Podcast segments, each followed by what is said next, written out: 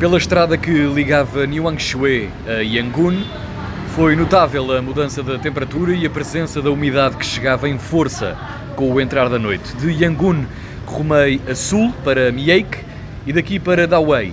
Eis-me no sul, na ponta da língua do Myanmar, junto do mar de Andamão. Terra de pescadores, pobre, precária e caótica. No entanto, rica por dentro, eu terei a oportunidade de mergulhar nas águas do Índico, consciente de que não se trata de, do azul profundo do Atlântico açoriano, mas um mar com outras verdades. Pausa para conhecer a cultura dos ciganos do mar, entender o amanhecer da península de Dawei e desfrutar do vento que percorre o rosto numa viagem de mota pela terra batida no sul da Birmânia.